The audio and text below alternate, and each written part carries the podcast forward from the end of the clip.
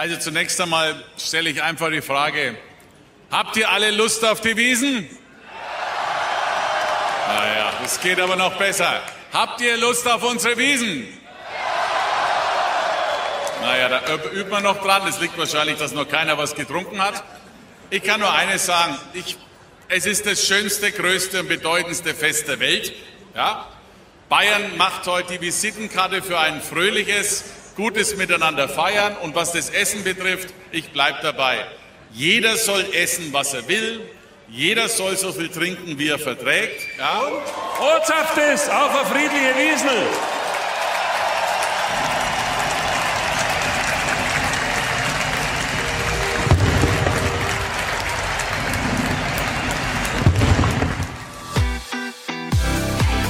Sie hören Turtle Zone Tiny Talks, den Debattenpodcast zum Zeitgeist mit Michael Gebert und Oliver Schwarz. Guten Morgen und herzlich willkommen zur Episode 140 der Turtle Zone Tiny Talks. Das 188. Münchner Oktoberfest ist seit vorgestern eröffnet und natürlich waren wir vor Ort dabei. Zumindest einer von uns. Servus, Michael. Ja, servus, Oliver. So ist es. Leicht angeschlagen und dennoch frisch und munter und erholt.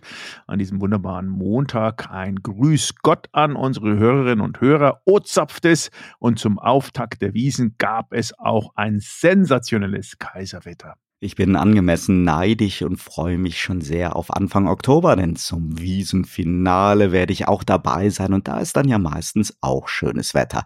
Das mit dem Kaiserwetter kann ich aus Berlin allerdings auch bestätigen. Oh, du warst in der Hauptstadt. Äh, das ist wunderbar. So wie ich das ja deine ganzen Posts nehmen konnte, war Kommunikationskongress und da gab es auch was zu feiern, so wie ich das rausgehört habe. In der Tat, auf 188 Jahre kommen wir noch nicht, aber der BDCom, der Bundesverband der Kommunikatoren, wird 20 und genauso auch unser Kommunikationskongress.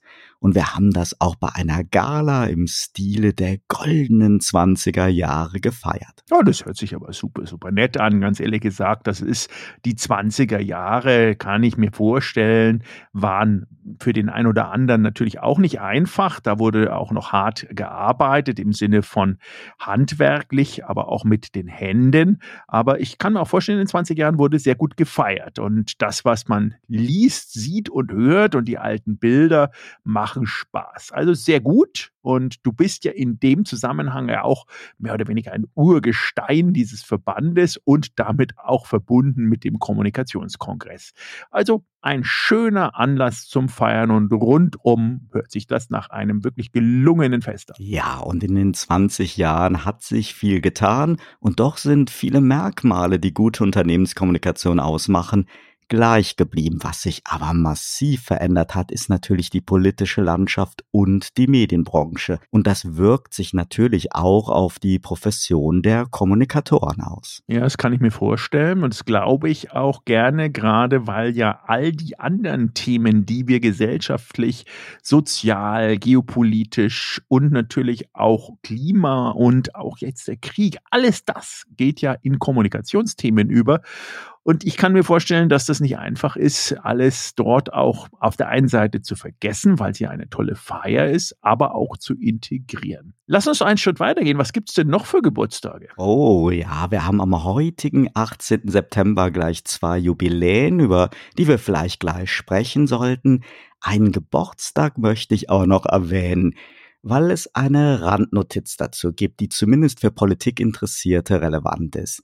Der ehemalige SPD-Vorsitzende und Kurzzeit-Bundesfinanzminister Oskar Lafontaine hat am vergangenen Samstag seinen 80. Geburtstag gefeiert. 80. Geburtstag, wow. Erstmal herzlichen Glückwunsch an dieser Stelle an den guten Oskar Lafontaine. Und selbst wenn der eine oder andere unserer Zuhörerinnen und Zuhörer in diesen Zeiten den guten Herrn Lafontaine, als er noch Ministerpräsident oder dann als SPD-Vorsitzender oder aber auch als Troika-Partner von Gerhard Schröder kaum mehr in Erinnerung haben sollte. Ja, in der Tat schwer zu glauben, doch es gab vor der ewigen Kanzlerin Angela Merkel auch eine Regierung. Und es war 1998, als Gerhard Schröder am 27. September, also auch während der damaligen Wiesen, die Bundestagswahl gegen Helmut Kohl gewonnen hatte. Ja, und für den einen oder anderen, der es vielleicht nicht wusste oder schon wieder vergessen hat, auch nach Kohl, der ja eine gefühlte Ewigkeit an der Macht war, ging es weiter. Ich war 1998 im Schottenhammelzelt, als die ersten Hochrechnungen kam und man spürte überall wirklich einen Wechselwillen. Gerd Schröder wurde Kanzler, was sein Parteifreund Lafontaine sich damals auch für sich selber hätte vorstellen können. Die Stimmung war aber gut, die Pläne ambitioniert und Lafontaine übernahm immer noch als Parteivorsitzender dann auch das Finanzressort. Ja, Finanzressort ist ja eines dieser Ressorts, die ja in Deutschland auch immer sehr, sehr gut umkämpft sind, neben dem Ressort Wirtschaft. Und darum oder vielleicht auch wegen vielen anderen Gründen hat es dann recht schnell geknallt zwischen den beiden Alpha-Tieren. Sie sind ja nicht nur seit Jahren Erzfeinde, so wie man das rausgehört hat, denn immerhin hat es Lafontaine ja dann irgendwie gewendet und hat die Linken gegründet und der SPD das Leben immer wieder schwer gemacht. Ja, Parteifreund ist ja meistens eine eigenwillige Definition des Begriffs Freund, aber die beiden, die waren vorher echte Freunde und wenn es dann kracht, das wissen wir ja alle, dann können aus Freunden auch Feinde werden. Lafontaine hat der SPD ja auch nicht sofort den Rücken gekehrt. Das alles war schon ein sehr schmerzlicher Prozess für alle Beteiligten. Heute ist auch Schröder, damals ja zunächst ein äußerst beliebter Kanzler in der Partei, so eine Art persona non grata. Lafontaine ohnehin. Aber da sind die beiden ja nicht die einzigen. Viele ehemaligen Spitzenpolitiker haben ja irgendwie ein sehr schwieriges Verhältnis zu ihren Parteien. da sagst du was, ja, die Halbwertszeit eines Politikers, wenn er nicht wiedergewählt wird oder entsprechend auch Verbündete hat innerhalb seiner Partei und im erweiterten Netzwerk, dann ist die wirklich teilweise ja schon fast auf Fliegen, Stubenfliegenniveau. Die Dankbarkeit in der Politik Politik, und ich glaube, das ist fast ein weltweites Phänomen, ist dann eher ein Fremdwort. Und ja, was ist denn jetzt aus dieser ehemaligen tiefen Freundschaft geworden? Hast du da ein paar Insights? Reden die beiden schon wieder miteinander oder ist das weiterhin wirklich eine Abstinenz dieser beiden doch sehr starken Charaktere? Ja, das ist diese aktuelle Randnotiz, die ich angedeutet habe. Sie haben sich jüngst getroffen und ausgesprochen, sogar zweimal.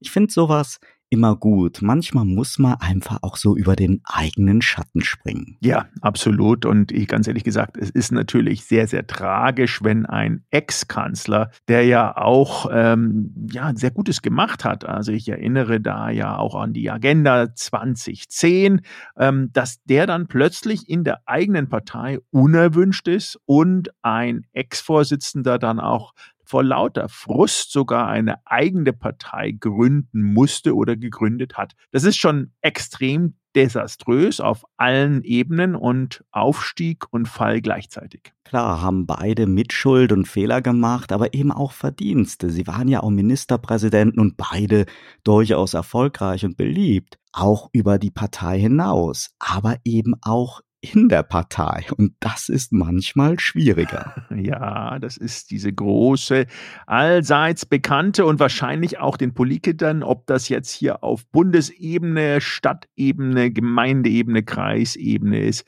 Es ist und bleibt eine Schlangengrube, die große Schlangengrube Politik. Und jetzt hast du mich sehr neugierig dann natürlich mitgemacht, was wir denn heute bei all diesen politischen Umfeldthemen wählen für uns als Thema und auf welche Jubiläen du hier jetzt insgesamt anspielst. Denn die beiden Ex- und Wiederkehrkumpels Oskar und Gerhard sind's ja wohl nicht, oder? Nein, nein, natürlich nicht. Beide Themen, die ich in den Ring werfen möchte, spielen vielmehr in den USA. Oh, in den Vereinigten Staaten von Amerika. Ja und nein, es geht um die Vereinigten Staaten, um die Vereinten Nationen, um die Bundesrepublik Deutschland und um die Deutsche Demokratische Republik. Oh, das ist super. Die DDR und ich glaube langsam, ich ahne, was in dem Zusammenhang sein könnte. Heute vor 50 Jahren sind die damals ja noch beiden deutschen Staaten Mitglied der Vereinten Nationen geworden. Ui, spannend. Das war dann 1900, lass mich rechnen, 73. 50 Jahre klingt jetzt natürlich wie ein kugelrundes Jubiläum. Aber Früh war das ja nicht im Vergleich zu manch anderen Staaten, oder? Nein, in der Tat. Indien, der Iran und der Irak, aber auch Haiti und die Dominikanische Republik, die sind alle bereits seit 1945 Mitglied der Vereinten Nationen. Auch Ecuador und El Salvador. BRD und DDR waren halt Spielball des Kalten Krieges und so hat es diverse Anläufe und einen zeitgleichen Beitritt gebraucht, damit es 1973 dann endlich geklappt hat. Oh, spannend. Klingt nach Diplomatie und zwar auf höchstem Niveau. Aber was haben denn jetzt dann wirklich die Vereinigten Staaten von Amerika, die USA mit diesem heutigen Termin konkret zu tun, was idealerweise natürlich auch schon öffentlich ist und vielleicht nicht unter Verschluss ist, das könnten wir ja eh nicht sehen, aber außer dass sich ja 1973 noch in dem Fall die USA wohlig mit der Sowjetunion im Kalten Krieg befunden haben. ja, das verrate ich gleich. Dafür springe ich aber noch einmal in die Echtzeit, denn ich habe in Berlin auch einen Besuch gemacht. ja, heute machst du es wirklich wieder extra spannend. Warst du in, in der US-Botschaft in Berlin zugegen? Nein, ich war beim Bundesnachrichtendienst. Ui, Jetzt muss ich aufpassen, was ich sage. Der Agent Oliver Schwarz ist in the house. Hast du denn die Aufnahmeprüfung bestanden? Die soll ja besonders schwierig sein. Und die machen doch sowas wie einen ultra strengen Sicherheitscheck. Da kannst du quasi ja nur mit einem Pass der jungfräulich und ungestempelt ist, auftauchen und anfangen, deine Karriere zu starten. Sowas wie Journalisten und Podcaster werden doch in dem Fall nochmal extra streng durchleuchtet, oder? Keine Sorge, Michael. Und auch für alle anderen Dienste, die jetzt zuhören. Nein, ich bin kein Agent und war auch nicht zum Bewerbungsgespräch da sondern habe den Kommunikationskollegen des BND besucht und um es aufzulösen, heute vor 76 Jahren wurde die CIA in den USA gegründet. Ui, Central Intelligence Agency, die ist ja weiterhin, ja, würde ich mal sagen, überall dabei. Wow, Langley, da sind die zu Hause, spannend und ich würde sagen, auf geht's. Lass uns jetzt mit diesem tollen neuen Thema losstarten. So machen wir das nach unseren Sponsorenhinweisen. Dieser Podcast wird Ihnen präsentiert von Visual Communications Experts. Wir bringen Sie auf Sendung. Video, Livestreaming, Webinare und Podcasts. Ihre Experten für Audio und Video in der Unternehmenskommunikation. Weitere Informationen unter www.visual-communications-experts.com. Dieser Podcast wird Ihnen präsentiert von LivePR, das Tool zur Abwicklung Ihrer digitalen PR. Wir veröffentlichen und verbreiten Ihre Story, damit sie von Ihrer Zielgruppe gefunden und gehört wird. Suchmaschinenoptimiert, reichweitenstark und auswertbar. Mehr Informationen unter livepr.de slash info. Sie hören Turtlesohn Tiny Talks, die Episode 140 am 18. September. Ja, und mein Name ist Michael Gebert und wie immer mit mir im Studio gleich gegenüber natürlich Oliver Schwarz angehender Agent und nicht nur 20 Jahre im BD-Com, sondern auch Teil der in Würde gereiften Generation, die sich noch an so ehrenwürdige Leute wie Oskar Lafontaine als SPD-Vorsitzenden und den Ex-Kanzler Gerhard Schröder, quasi der Bosskanzler, der Kanzler der Bosse erinnern kann. Mach keine Scherze damit, Michael. Ich weiß jetzt nicht, was mir potenziell mehr Probleme bereiten kann. Dass die NSA mich ab sofort als deutschen Agenten taggt oder ich vielleicht in politische Sippenhaft mit Oscar und Gerhard genommen werde. ja, die Gefahr besteht natürlich immer, aber ich glaube, da gibt es andere Gründe, die durchaus mehr wiegen könnten. Aber einmal dem Oscar zum Geburtstag gratuliert und die BND-Zentrale besucht. Und jetzt kannst du dir diese Einreise im November in die USA und ihnen die ganzen anderen Herzensziele wie Nordkorea völlig abschminken. Außer du hast natürlich eine Sondergenehmigung von unserem lieben Kim. Und natürlich auch dann beim nächsten Mal den Besuch im Willy Brandt-Haus. Danke, Michael. Ja, lass uns schnell das Thema wechseln und ernst werden. Du weißt ja, Humor im Netz funktioniert nicht und wir senden ja unsere kleine, feine Podcast-Show in diesem Internet, in Digitalien, im Neuland. Ja, das humorfreie Internet. Dieses Neuland, das muss im Keller auch stattfinden. Aufgenommen, gehört, gesendet, treu und wahrgenommen werden. Also gut, bevor wir deine angehenden Agentenkarrieren jetzt vorzeitig beenden würden und du dann irgendwie sofort enttarnt wirst, reden wir jetzt wirklich über die CIA und die Vereinten Nationen. Ich glaube, wir haben in den letzten Minuten genug einschlägige Triggerworte benutzt, um auf allen Podcast-Plattformen heute in die Inhaltsprüfung zu kommen. Und bei der NSA in Maryland suchen sie sicher schon den Praktikanten, der Deutsch kann. ja, hier wären wir 50 Jahre Mitgliedschaft bei den Vereinten Nationen. Seit dem 18. September war das, 1973. Aber jetzt mal ein bisschen historisch betrachtet, wie kam es denn dazu? Ja, selbst wenn es gerade nicht on vogue ist, es hatte etwas mit der Entspannungspolitik, mit Willy Brandt und mit Diplomatie zu tun und den mindestens ebenso starkem Interesse der DDR nach internationaler Anerkennung.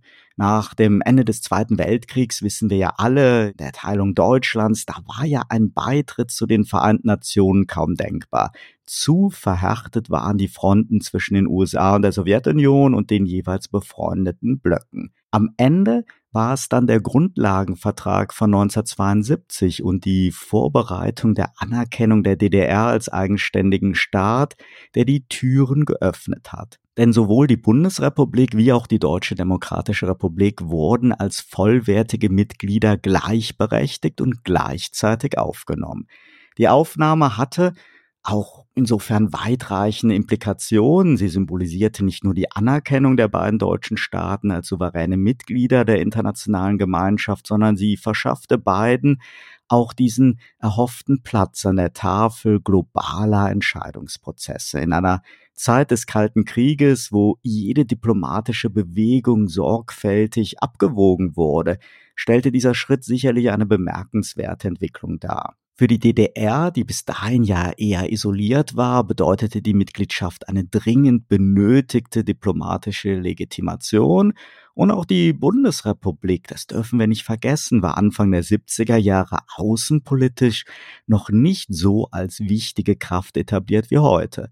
In den Jahren bis zur Wiedervereinigung war die DDR dann im Ausschuss für Abrüstungsfragen und im Wirtschafts- und Sozialrat der Vereinten Nationen engagiert und hatte 1980 sogar den Vorsitz im Exekutivrat der UNESCO. Die BRD dagegen war in dieser Zeit zweimal nicht ständiges Mitglied im sehr, sehr wichtigen UN-Sicherheitsrat. Ja, das ist ja schon mal ein ganz guter Überblick. Ich glaube, dass diese Aufnahme der Bundesrepublik Deutschland und der Deutschen Demokratischen Republik als Mitglieder in diesem wunderbaren Gremium der Vereinten Nationen im September 1973 nicht nur wie du ja ausgeführt hast, ein sehr bedeutender Schritt für die beiden deutschen Staaten waren, gerade nach den Ereignissen des Zweiten Weltkriegs.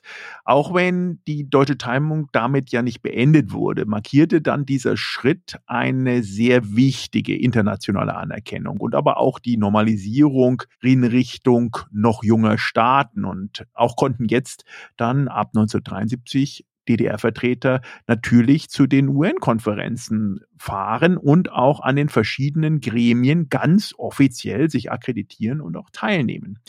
Und auch für die Bundesrepublik sozusagen der westliche Partner brachte die Mitgliedschaft einiges mit sich, denn die war, wie du ja erwähnt hast, schon seit den 50er Jahren außenpolitisch aktiv gewesen und die enge Verbindung mit den Westen hatte dann auch zur Folge, dass sie innerhalb der Vereinten Nationen nun als vollwertiges Mitglied ganz andere Möglichkeiten hatte. Nicht nur mehr Einfluss auf globale politische Prozesse, sondern dann auch, wie von dir erwähnt, mehrfach den Sitz als nichtständiges Mitglied des Sicherheitsrates, was gerade in schwierigen und turbulenten geopolitischen Zeiten durchweg eine sehr sehr, wichtige Rolle ist. Und trotz dieser Annäherung muss man sagen, auf internationaler Ebene blieben die Fronten des Kalten Krieges zwischen den Blöcken weiterhin leider bestehen, denn die Mitgliedschaft in der UN konnte letztlich dann doch nicht darüber hin wegtäuschen, dass diese Teilung, diese deutsche Teilung,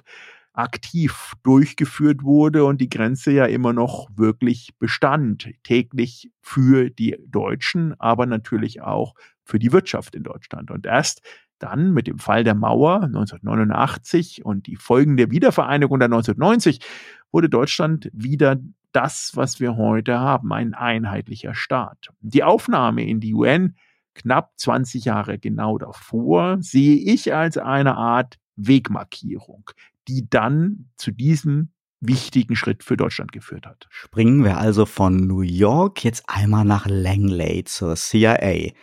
Am 18. September vor 76 Jahren, 1947, wurde die Central Intelligence Agency gegründet und trat die Nachfolge des Office of Strategic Services an, eine Organisation, die während des Zweiten Weltkriegs geschaffen wurde.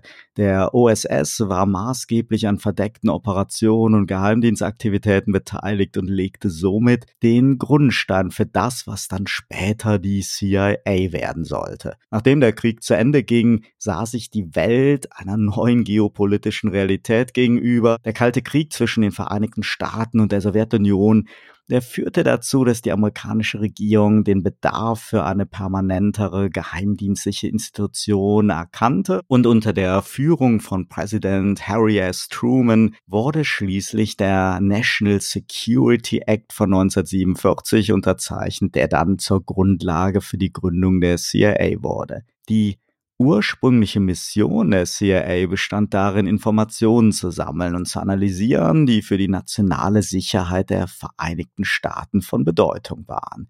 Doch im Laufe der Jahre hat sich ihr Aufgabengebiet immer, immer mehr erweitert. Heute ist die CIA in einer Vielzahl von Aktivitäten involviert, darunter verdeckte Operationen, Terrorismusbekämpfung und Cybersicherheit. Die CIA besitzt auch einen militärischen Arm und ihr Auftrag unterscheidet sich sicherlich erheblich von dem des BND. Die CIA war in ihrer bisherigen Geschichte in viele Ereignisse und Krisen des 20. und 21. Jahrhunderts verwickelt und ist regelmäßig natürlich deswegen auch kritischer Beobachtung ausgesetzt. Fragen der Überwachung, der Menschenrechte und ethische Bedenken gegenüber so manchen Operationen haben die Arbeit der Agentur oft in die Schlagzeilen gebracht.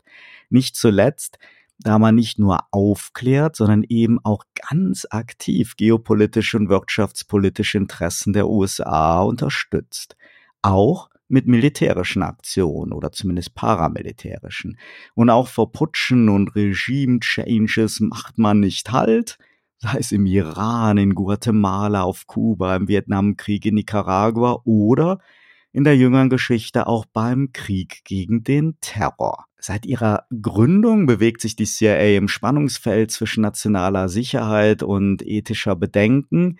Aber die CIA ist natürlich, wir kennen es ja alle, Kino- und Fernsehstar, unendliche Krimi- und Thriller-Stories ranken sich im Kino wie im Fernsehen um die Agency. Die CIA wird natürlich auch vom Kongress überwacht, aber deutlich weniger reguliert als der BND und darf umfangreiche Auslandsoperationen durchführen und mit seinem Special Activities Center sogar paramilitärische Aktionen.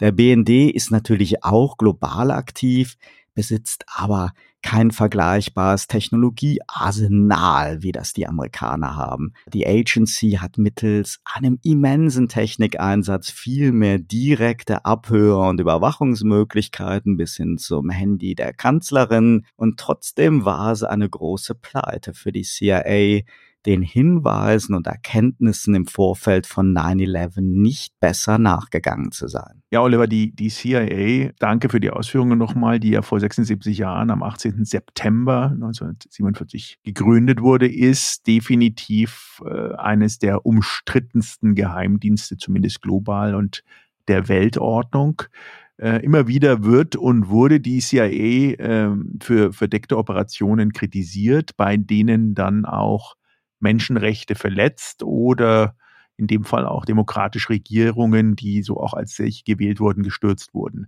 Das sind ja alles auch äh, Fakten. Äh, man darf noch nicht vergessen, die Verketter-Operationen sind geheim zu halten und ähm, nach 76 Jahren gibt es, glaube ich, diese 50-Jahres-Klausel. Das heißt, die ersten 26 Jahre sind jetzt teilweise zwar noch geschwärzt, aber im Großen und Ganzen auch einsehbar und können auch dort in der Sichtung äh, wirklich ähm, teilweise für die etwas gemütsameren Geister zu erhöhten Blutdruck und Augenbrauen nach oben führen. Das Budget, es gibt offizielle Budgets vom CIA, du hattest auf die Ressourcen und Mittel äh, ja angespielt ist ähm, ja zwar halb öffentlich, aber ähm, da kommen noch viele Extra- und Subbudgets dazu, liegt in der Regel im knapp äh, 100 Milliarden Dollar Bereich.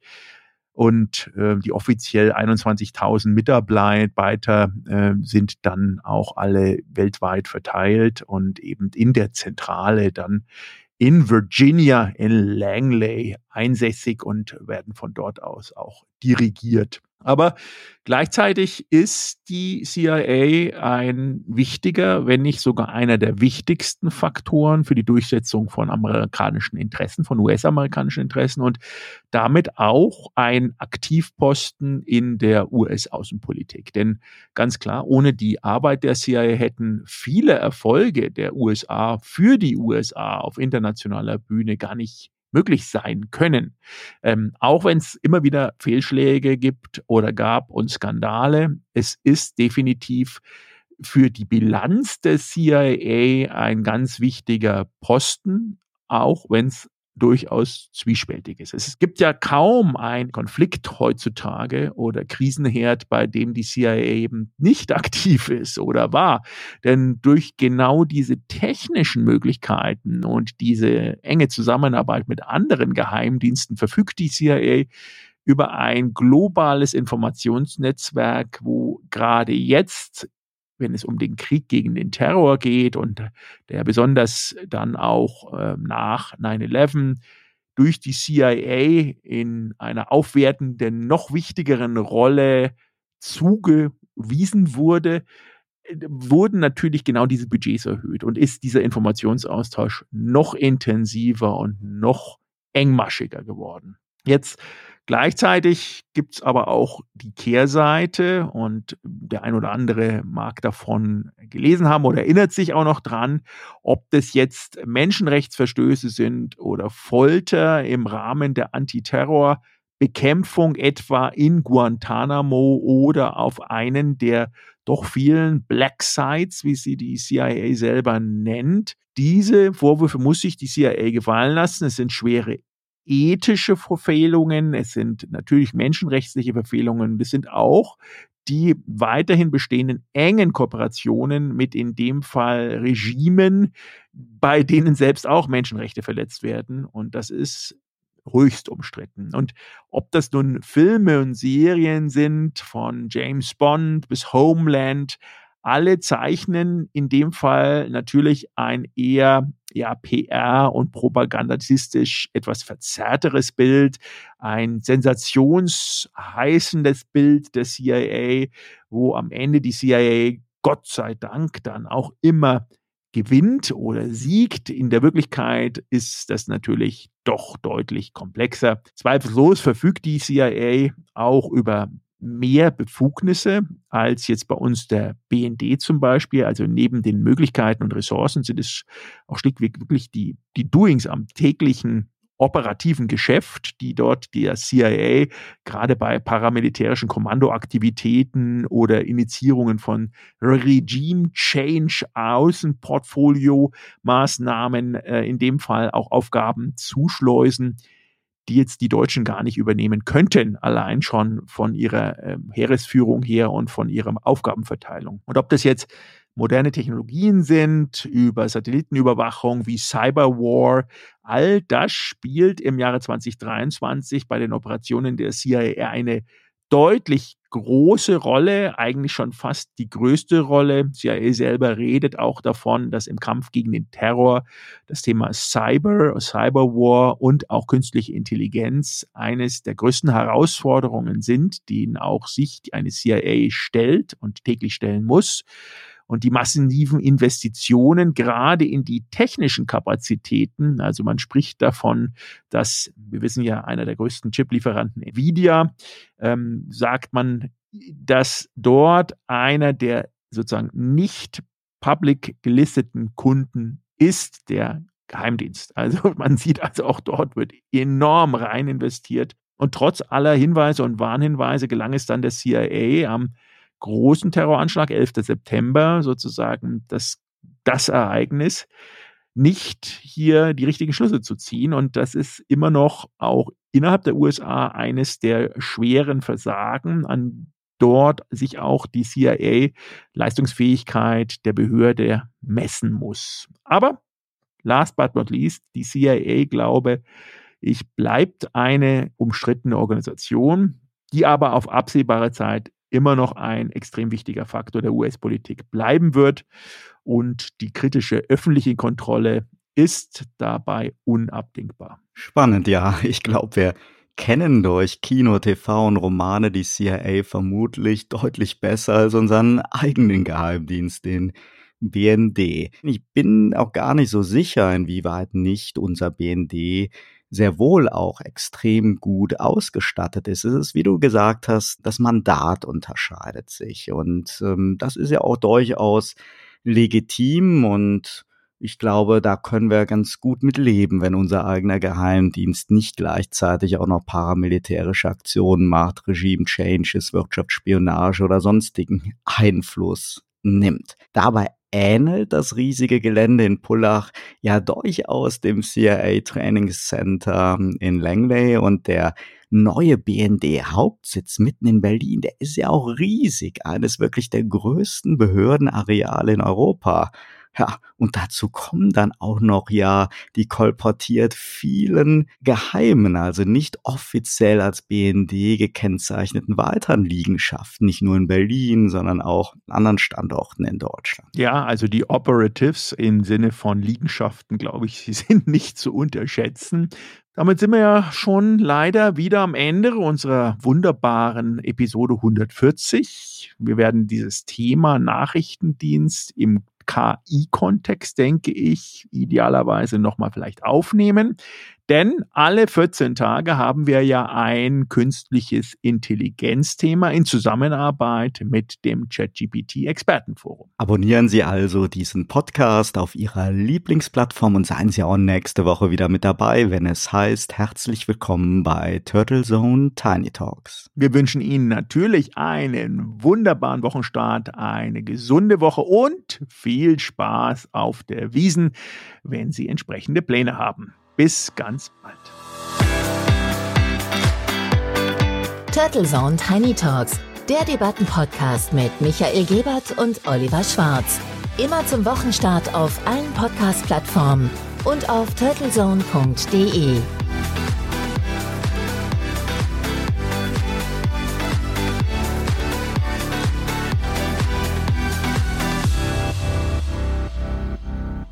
Ja, ja, Händel, immer Händel.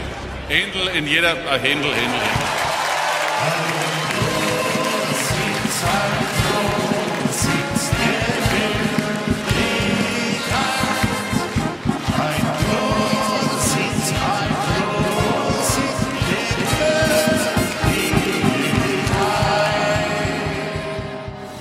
Für Werbung in diesem Podcast oder eine Sponsoring-Partnerschaft wenden Sie sich bitte an Turtle Media unter 0721 977 907 15.